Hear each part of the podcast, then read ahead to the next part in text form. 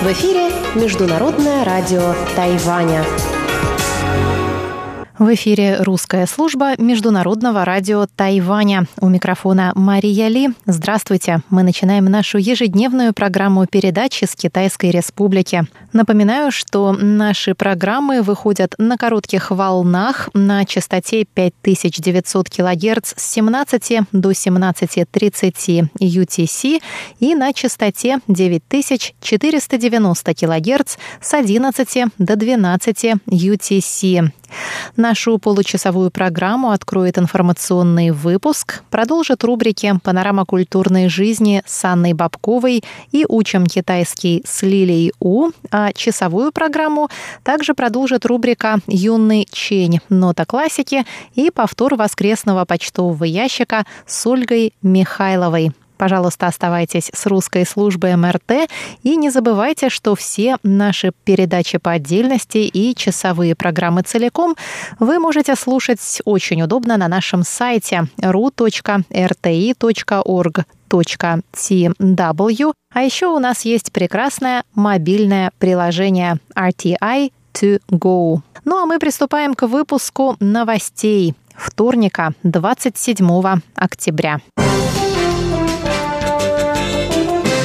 Правительство США объявило в понедельник, что одобрило поставку Тайваню нового пакета оборонных вооружений, включающего около сотни систем береговой обороны «Гарпун» и поддерживающее оборудование. Общая сумма сделки оценивается в 2 миллиарда 370 миллионов долларов США.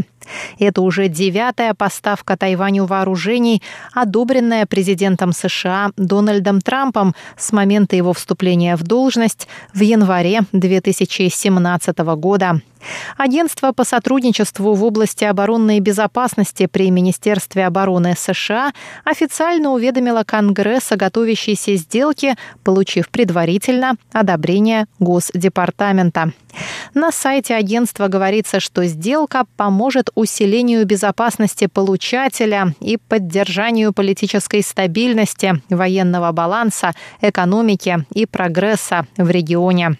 21 октября были одобрены еще три пакета оборонных вооружений для продажи Тайваню, о чем мы сообщали в наших новостях. Президентская канцелярия, Министерство иностранных дел и Министерство обороны Тайваня выразили благодарность США за поддержку. Пресс-секретарь Министерства иностранных дел Тайваня Джоан Оу Оу Дян Ань сказала. Министерство иностранных дел приветствует и благодарит США за конкретные действия по выполнению закона об отношениях с Тайванем и шести заверений, гарантирующих безопасность Тайваня.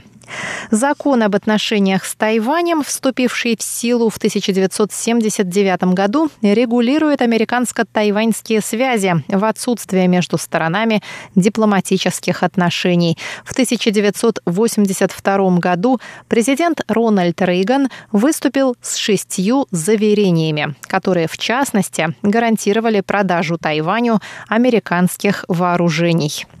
Ранее в понедельник Пекин пригрозил санкциями американским компаниям, вовлеченным в производство продаваемых Тайваню вооружений.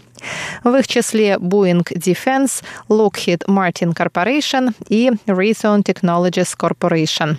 Министерство иностранных дел Тайваня выразило в ответ глубокое сожаление и заявило, что Тайвань работает над поддержанием мира и стабильности в Тайваньском проливе и намерен защищать своих граждан перед лицом военной угрозы.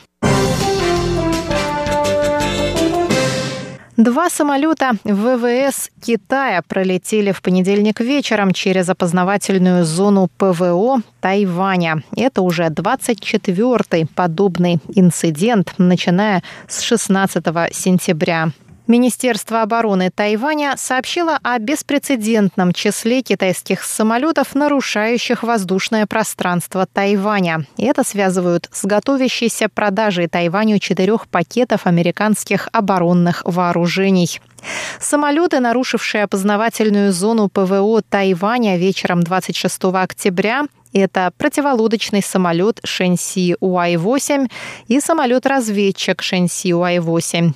Тайвань в ответ отправил несколько радиопредупреждений, поднял в воздух истребители и задействовал систему противовоздушной обороны для отслеживания ситуации.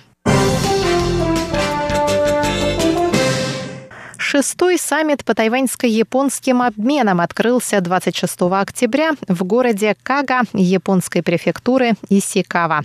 Саммит, в котором принимают участие депутаты японских и тайваньских городских управ, выступил с декларацией, призывающей к принятию базового закона о тайваньско-японских связях с целью продвижения дипломатических связей между Японией и Тайванем и содействия политике обеспечения безопасности.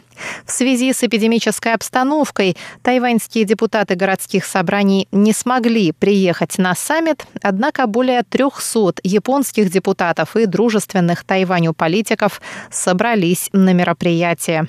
Президент Тайваня Цай Янвэнь и вице-президент Лай Цинде записали видеообращение к участникам саммита и пожелали успешного его проведения. Представитель Тайваня в Японии Фрэнк Сия Се Чантин смог лично присутствовать на мероприятии. По его словам, ежегодный саммит способствует углублению взаимных отношений в разных сферах.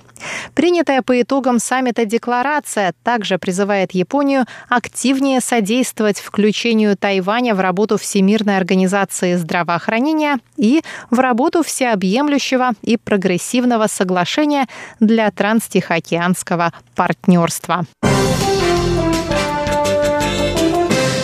В базовую программу обучения тайваньских госслужащих будет включен курс по правам человека. Обучение по новой программе начнется уже в конце ноября. Программа нового курса разработана Национальной комиссией по правам человека при контрольном юане и Национальной академией госслужбы при экзаменационном юане. Глава контрольного юаня Чен Дюй заявила во вторник, что государственные служащие работают на передовой линии защиты прав человека человека. Государственные служащие должны иметь возможность в процессе обучения узнавать о важности прав человека, о том, что у прав человека нет цвета, нет различий по политическим взглядам. Они должны знать, что это касается взаимного уважения, взаимной эмпатии, защиты друг друга. Я считаю, что распространение этих взглядов должно начинаться с обучения госслужащих. 我想，如果我们有这样的观念，尤其就从文化。